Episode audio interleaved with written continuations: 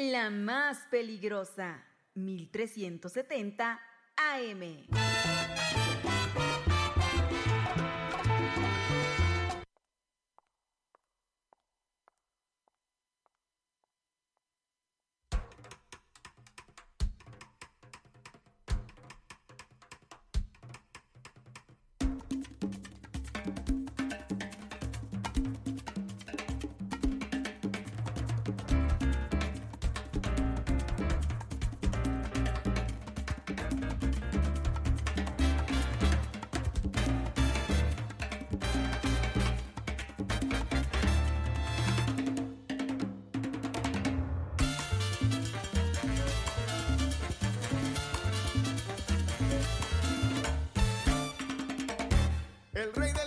Son las 12 con 8 minutos, las 12 8 a través de la más peligrosa en el 1370 de AM y www.peligrosa.mx. Señora linda, señora bonita, ya es el mediodía y usted no puede continuar su martes sin antes estar perfectamente informada de todo lo que acontece a nivel local, nacional e internacional. Así que, si ya está lista, pues abróchese bien los cinturones porque aquí comienzan las rapiditas de la información. De la reina para el rey. Así es, el resumen informativo más importante de las noticias viene al mediodía, pero no se preocupe si de repente, si de casualidad usted no puede escucharlas en vivo, pues mire, ya le tengo una solución. Nos puede escuchar a cualquier hora del día, en cualquier momento, en su plataforma digital de música preferida, en Amazon Music, en Spotify, en Apple Music, en la que le guste. Le pone ahí en el buscador las rapiditas de la información y ya puede usted escuchar su podcast favorito de noticias, eh, las más relevantes para que usted esté informada. Ya no importa que sea el mediodía, en cualquier momento, si no le da tiempo, si anda usted ocupada, pues ya nos puede escuchar a través de cualquier plataforma digital. Son las 12.09, la voz que escucha, la de Christopher, y la acompaño en este viaje informativo.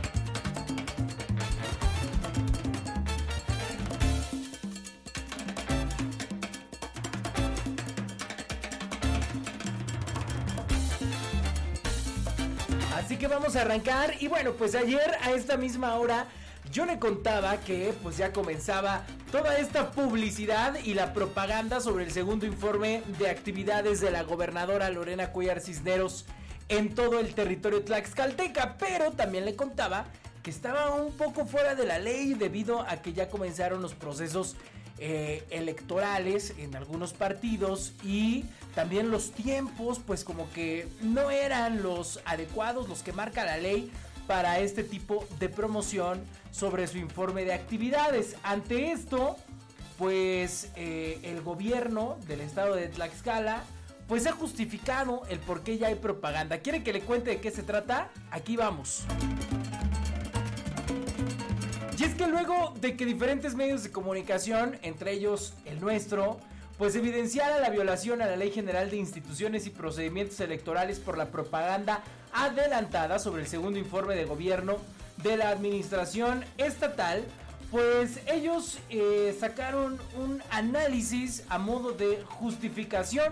Mire, según el gobierno que encabeza la expriista Lorena Cuellar Cisneros, Dado que la Constitución del Estado Libre y Soberano de Tlaxcala en sus artículos 44 y 70 establecen los primeros cinco días de diciembre para entrega del informe anual al Congreso, la propaganda está justificada, según ellos, y dijeron esto.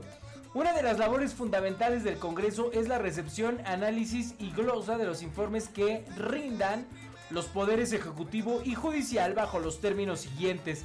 Dentro de los primeros cinco días del mes de diciembre de cada año, la persona titular del Poder Ejecutivo del Estado presentará ante el Congreso local por escrito de manera impresa y en formato digital el informe anual sobre la situación que guardan los diversos ramos de la Administración Pública Estatal.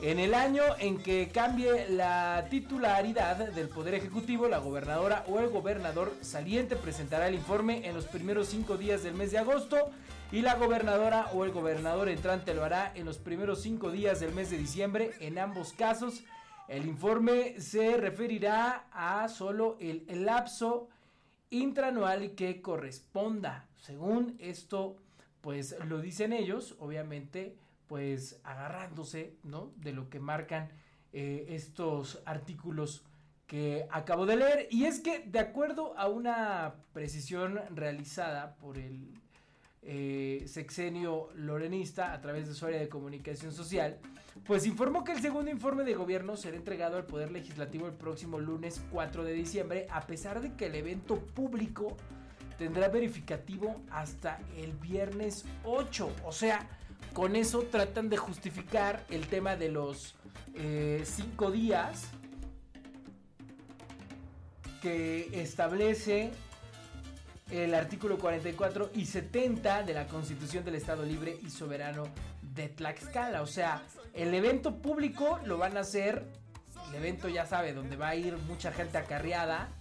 Ese eventazo lo harán el 8, el viernes 8 de diciembre, pero el informe lo entregarán al Poder Legislativo el próximo lunes 4 de diciembre y con eso justifican que no, que no han violado nada, que están dentro de la ley, de lo que marca con el tema de los cinco días eh, previos a la entrega del informe. Se saca todo este tema de la propaganda y publicidad. Así que, bueno, ya se justificaron.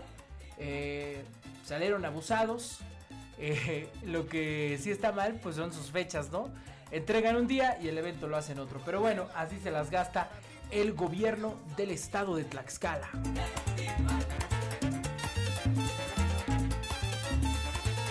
Pero mire, yo le cuento que están tan preocupados en el tema de su informe, en que les cuadren los días, en que no violen la ley, que se les olvida lo principal, lo primordial a lo que llegaron y a lo que la ciudadanía los eligió, que es a dar soluciones ante las problemáticas que hay en nuestro estado de Tlaxcala. Por ejemplo, ya van dos meses sin medicamentos, reprochan pacientes del Hospital General de Tlaxcala, así como lo escucha. Eh, un grupo de pacientes del Hospital General de Tlaxcala manifestaron su molestia por la falta de medicamentos. Dijeron, llevamos dos meses y nos traen de vuelta en vuelta y no nos dan nada. Esto sucedió la tarde de ayer. Se trata de personas que tienen tratamientos por diferentes padecimientos. Dijeron, nos citaron hoy para surtirnos las recetas, pero nos dicen que siempre no, que no hay medicamentos. No se vale porque nosotros perdemos tiempo, pagamos pasaje y estamos enfermos. Los quejosos pidieron hablar con los directivos, pero no tuvieron réplica. Queremos que el secretario de salud o los directivos tomen cartas en el asunto porque no es posible que sigamos con esta situación.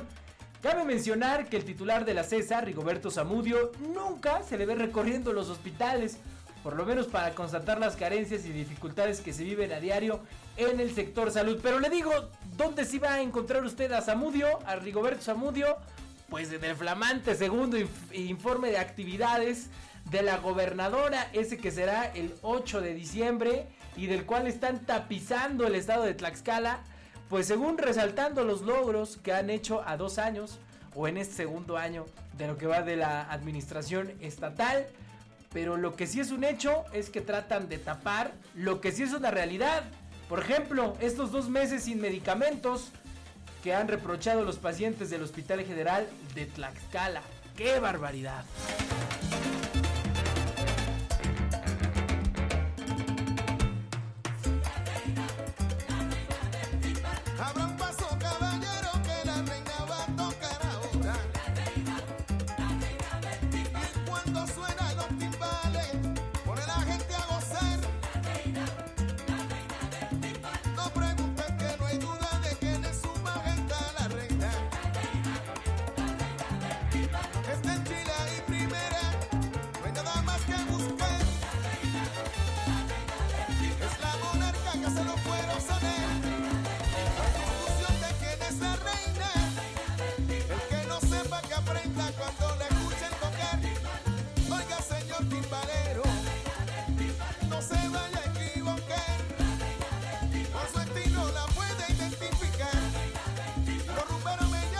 Vámonos a más información porque ahora le cuento que se unen trabajadores del Estaicobat a paro nacional.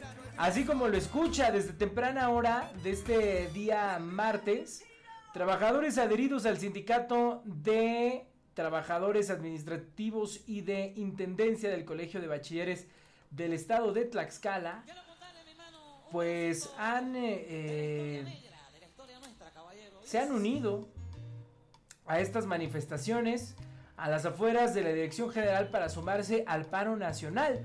Lo anterior derivado del incumplimiento por parte de la Federación para hacer llegar el recurso a las entidades para que éstas entreguen el aumento salarial prometido por el presidente de México, Andrés Manuel López Obrador, para el Sistema Medio Superior de la Educación, ya que al básico ya le fue entregado.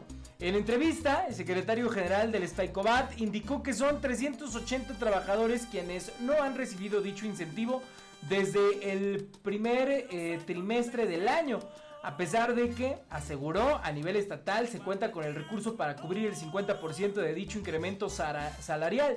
El representante sindical Juan Nezahuatl Saldaña refirió que el paro se sostendrá este día y que por la tarde sostendrán una reunión con la federación toda vez que adelantó de no llegar a acuerdos podría tener verificativo una mega marcha en la Ciudad de México.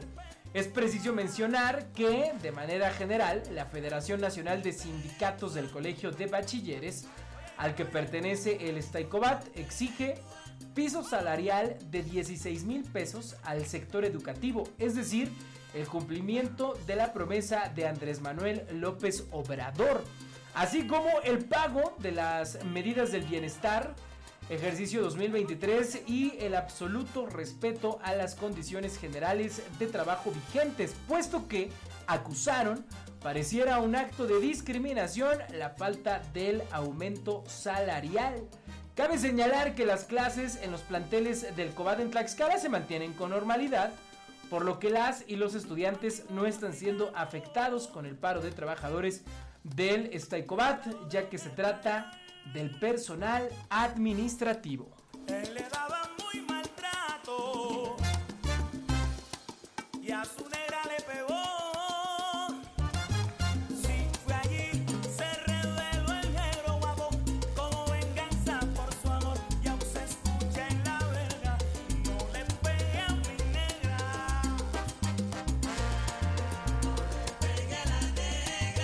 Bueno, ¿qué está pasando en el ayuntamiento de Tlaxcala Capital? Ya le comentaba yo ayer que así de una manera muy rápida, pues citaron a sesión de cabildo el día de hoy, justo al mediodía, justo en estos momentos, para destituir a la tesorera y también para destituir a la secretaria de la a la síndico, a la secretaria del ayuntamiento, perdón. Eh, pero ¿qué está pasando entonces? Bueno, pues yo le cuento que eh, las empleadas, pues algunas presumen protección y amiguismo con la alcaldesa Maribel Pérez Arenas. Y es que integrantes del cabildo de la ciudad capital iniciaron a, iniciaron a mover sus fichas para destituir a la tesorera Yolanda Cervantes Zamora y a la secretaria del ayuntamiento Katy Verónica Valenzuela Díaz por supuestas omisiones y faltas graves. Y aunque las empleadas presumen protección y amiguismo con la alcaldesa Maribel Pérez Arenas, esto no ha sido motivo suficiente para que regidores y presidentes de comunidad las tengan en la mira por supuestos actos gandallas. Este martes, la mayoría de los integrantes del cabildo, ya le contaba, la sesión extraordinaria fue citada en punto del mediodía, eh, pues pretenden llevar a cabo la sesión para pedir la cabeza a las funcionarias en cuestión. Se espera la participación de los regidores Adriana del Carmen Hernández Armas, Mirza Amaral Sánchez, Carolina Carrasco Bustillos, Zaira Oranda Torres Escobar, Eric Enrique García González y Raimundo Vázquez Conchas, así como los presidentes de comunidad de San Lucas, Cuautelulpan, Tepejitec, Acuitlapilco, Chimalpa y Atlajapa. Así que bueno, pues hoy parece que les van a dar eh, cuello a la tesorera Yolanda Cervantes Zamora y a la secretaria del ayuntamiento Katy Valenzuela Díaz por supuestas omisiones y faltas graves. Hasta el momento no ha corrido mayor información. Pero bueno, pues aquí la voy a tener a usted eh, muy al pendiente de lo que suceda con esta sesión de cabildo en la que se pretende pues darle ya cuello a estas dos servidoras públicas de el Ayuntamiento de Tlaxcala Capital. Que yo te he hecho, yo quisiera saber por qué razón huyes de mí. Dime por qué, porque no tienes derecho. No admito que tú me trates así. Si te ofendí, Dime por qué o en que yo te ofendí. Si lo haces por traición o por despecho, ay negra, ven y ven donde mí y dime qué has hecho. Y yo te doy si tienes la razón.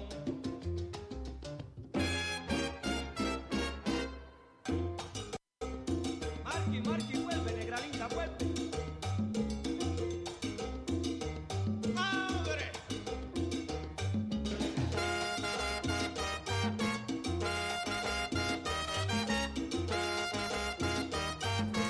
Bueno, vámonos a información de carácter nacional y es que yo le cuento que hace unos momentos ha comparecido eh, Rosa Isela Rodríguez en San Lázaro, la titular de la Secretaría de Seguridad y Protección Ciudadana, rinde cuentas ante la Comisión de Seguridad Ciudadana de la Cámara de Diputados como parte de la glosa del quinto informe del gobierno del presidente de la República. ¿Quiere saber hasta el momento qué se ha dicho? Aquí le cuento.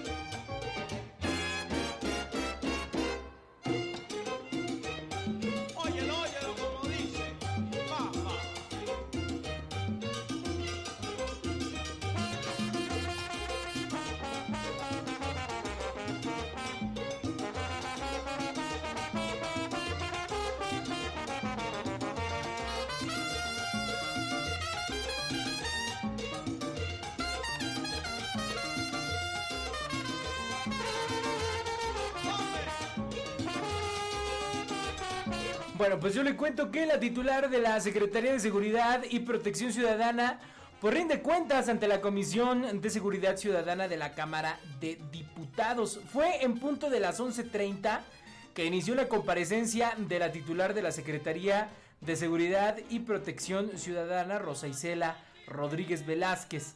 La funcionaria federal pues rinde cuentas ante la Comisión de Seguridad Ciudadana.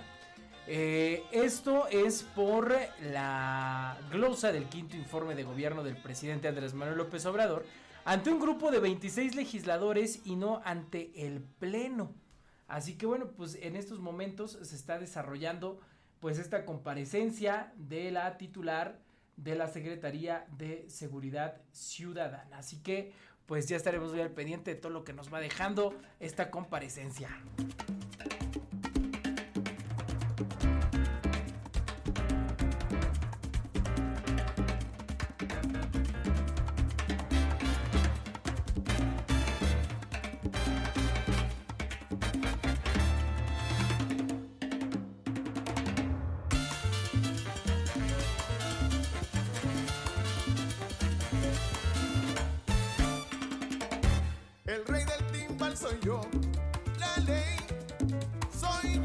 En otra información, yo le cuento que en una sesión que duró 45 minutos, las y los integrantes de la Comisión de Defensa de la Cámara de Diputados aprobaron tres iniciativas del Ejecutivo Federal, así como lo escucha en Fast Track, la Comisión de Defensa pues ha avalado tres iniciativas de AMLO sobre el ejército y las armas. ¿Quiere usted saber de qué se trata?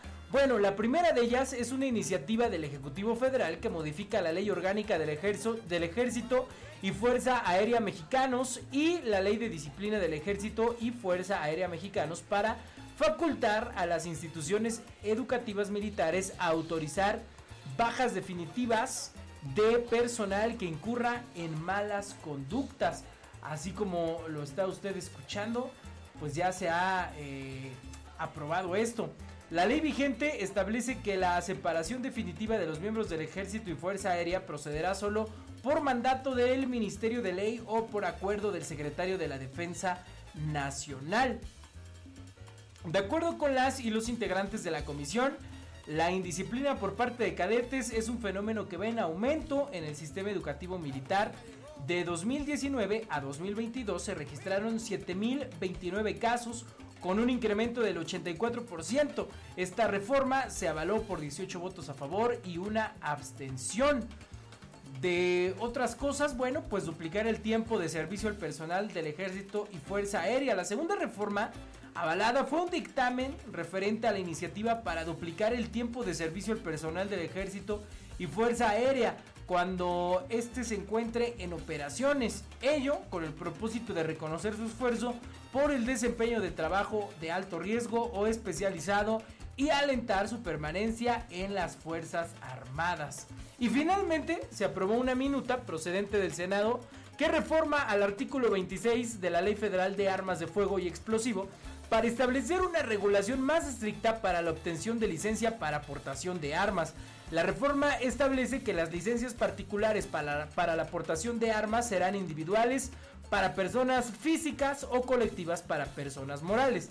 Y entre las restricciones para obtenerla se agrega el no contar con sentencia ejecutoria por la comisión de delito doloso. La reforma busca evitar que las personas que se encuentran cumpliendo una condena bajo la modalidad de supervisión o monitoreo electrónico pues porten armas y puedan producir algún daño. La reforma se avaló por 18 votos a favor y 3 abstenciones. Las minutas se remitieron a la mesa directiva para continuar con el trámite correspondiente.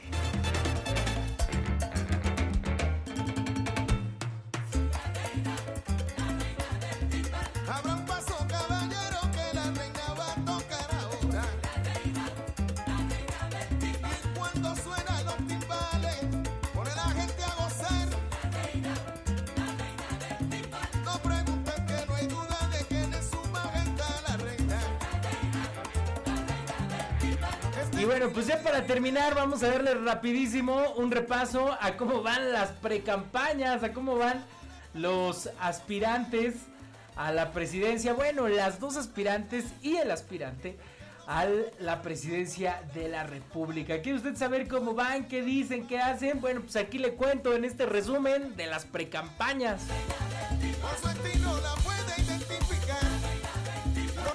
Empecemos por la candidata de la oposición y es que Xochitl Galvez dice gobierno no se forja con soberbia. La opositora responde al mandatario y a su rival. No vienen eh, porque ellos solos van a lugares donde se sienten cómodos. Eh, el año que entra yo les voy a inaugurar la FIL como presidenta, prometió Xochitl Galvez al participar en el foro Mujeres en Poder el rumbo de México que se efectuó en la Feria Internacional del Libro de Guadalajara, donde fue recibida por los asistentes con aplausos y porras. Y es que al grito de Xochitl, Xochitl corearon cuando pues apareció la precandidata presidencial del Frente Opositor para hablar de los retos frente a la erradicación de la pobreza en México. Al inicio de su intervención, la aspirante presidencial se refirió, sin mencionarla por su nombre, a la ausencia de la ex jefa de gobierno de la Ciudad de México, Claudia Sheinbaum. Dijo, reconozco desde aquí que esta feria es plural. Aquí viene quien quiere venir y todos los que somos invitados hemos sido bienvenidos.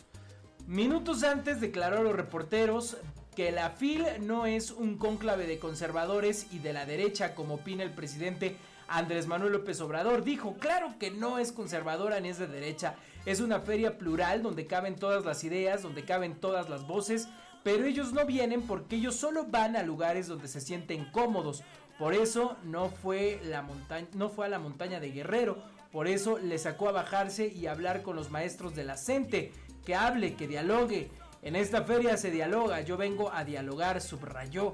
Al hablar de la solución al problema de la pobreza, remarcó que sí cree en un desarrollo económico con visión social para que podamos realmente tener un México más igualitario, más influyente y creo que solo construyendo un nuevo pacto entre hombres y mujeres vamos a sacar al país adelante, dijo Xochitl Galvez, quien estuvo presente en la Feria Internacional del Libro en Guadalajara. Así que bueno, pues ahí está la actualización de lo que anda haciendo Xochitl Galvez y que le tiró con todo a Claudia Sheinbaum y al presidente Andrés Manuel López Obrador. Pero ¿qué dice la candidata del oficialismo? ¿Qué dice Sheinbaum? Aquí le cuento. Claudia Sheinbaum dice, aquí hay unidad, la oposición está dividida. La morenista suma a Citlali Hernández, Mario Delgado, Ricardo Monreal, Adán Augusto López y Tatiana Cloutier. Al asegurar que en su equipo más cercano hay unidad y que la oposición está dividida, Claudia Sheinbaum Pardo presentó a quienes estarán cerca de ella en la precampaña y entre los que se encuentran, pues están Tatiana Cloutier, ex coordinadora de la campaña presidencial de Andrés Manuel López Obrador en 2018, y Jesús Valdés Peña, cercano al ex canciller y ex aspirante presidencial Marcelo Ebrard. Es un equipo que nos va a llevar al triunfo y es un equipo de unidad por la transformación, un equipo que muestra que aquí en nuestro movimiento hay una enorme unidad mientras la oposición se está dividiendo, aquí vamos juntos por la transformación. Es realmente muy sólido y vamos a seguir caminando hacia adelante, comentó la candidata presidencial de la coalición. Sigamos haciendo historia. El dirigente nacional de Morena, Mario Delgado, fue designado como coordinador de precampaña, mientras que Adán Augusto López fue ratificado como coordinador político. Ricardo Monreal seguirá siendo coordinador de enlace territorial. Gerardo Fernández Noroña es su vocero y también se encargará de ser coordinador de enlace con organizaciones sociales, civiles y sindicatos. Claudia Sheinbaum eh, incorporó a la secretaria general de Morena, Citlali Hernández, como coordinadora de alianzas para coaliciones y candidaturas únicas y a Renata Turrend como coordinadora de enlace de sectores académicos. Además, la soprano Regina Orozco será coordinadora de enlace con la comunidad cultural y Estela Damián, exdirectora del DIF capitalino y exsecretaria particular de Shane Baum, en la jefatura de gobierno será la coordinadora de giras. Así que bueno, pues ahí está la última actualización de lo que anda haciendo Claudia Sheinbaum. Y para cerrar, vamos con el candidato de MC. ¿Qué está haciendo Samuel García? Aquí le cuento. Y es que Samuel García dice que su precampaña está con puro sold out, como Taylor Swift. El MCista presumió que ha logrado llenos totales en lo que lleva de recorrido. Y es que el precandidato presidencial del Movimiento Ciudadano, Samuel García, celebró en Manzanillo, Colima, la asistencia de simpatizantes e incluso lo comparó con un lleno total de la cantante Taylor Swift. Estamos muy contentos en esta precampaña por Occidente. Si esto fuera un concierto de Taylor Swift, llevamos puro sold out, lleno total, expresó. Estamos muy contentos porque llevamos una semana de precampaña. Hemos estado en Monterrey, Matamoros, Saltillo, Monclova, Torreón, Gómez Palacio. Hemos estado en Guadalajara, hemos estado en Zapopan, Colima y Manzanillo. Vamos por un nuevo Colima, vamos por un nuevo México. Subrayó Samuel García. Previo a su encuentro con militantes, García Sepúlveda sostuvo una reunión con empresarios de esta ciudad para escuchar inquietudes del gremio agropecuario y otros sectores. El MMCista compartió el modelo que implementó en dos años de su mandato en Nuevo León y destacó el crecimiento y la inversión extranjera directa. Afirmó que va en segundo lugar de las preferencias electorales por encima de la banderada del PAN, PRI y PRD, Xochil Gálvez. Durante su gira por Manzanillo, Colima, se reunió con empresarios y militantes del Movimiento Ciudadano. Además, acudió al Boulevard Miguel de la Madrid para colocar la calcomanía matona a los automovilistas. El precandidato del Movimiento Ciudadano continuará en Occidente su precampaña rumbo a la presidencia. Estará en Tequila, Jalisco, Tepic y Nayarit. Así que Ahí está la última actualización de cómo van las precampañas rumbo a la presidencia de la República en 2024.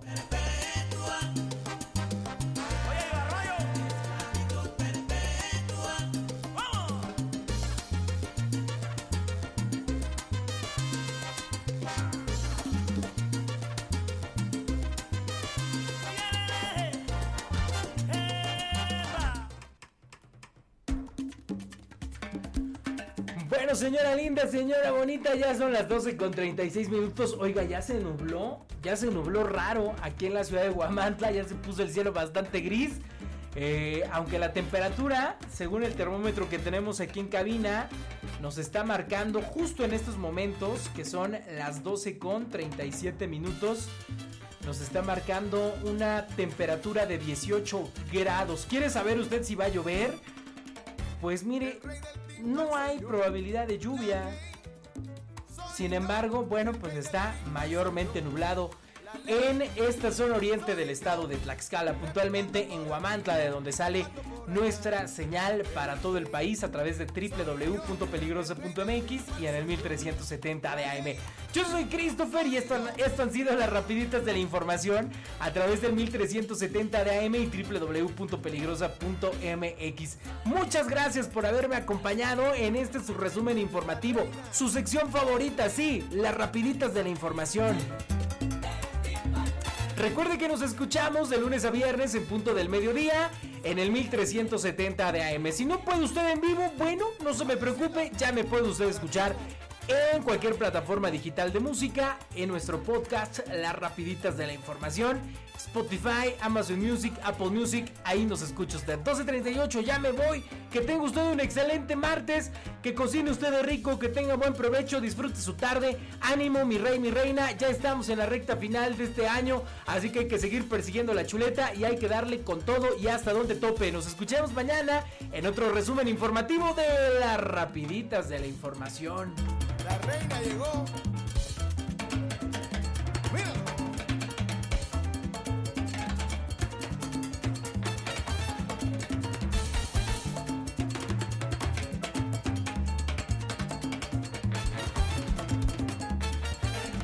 La más peligrosa, 1370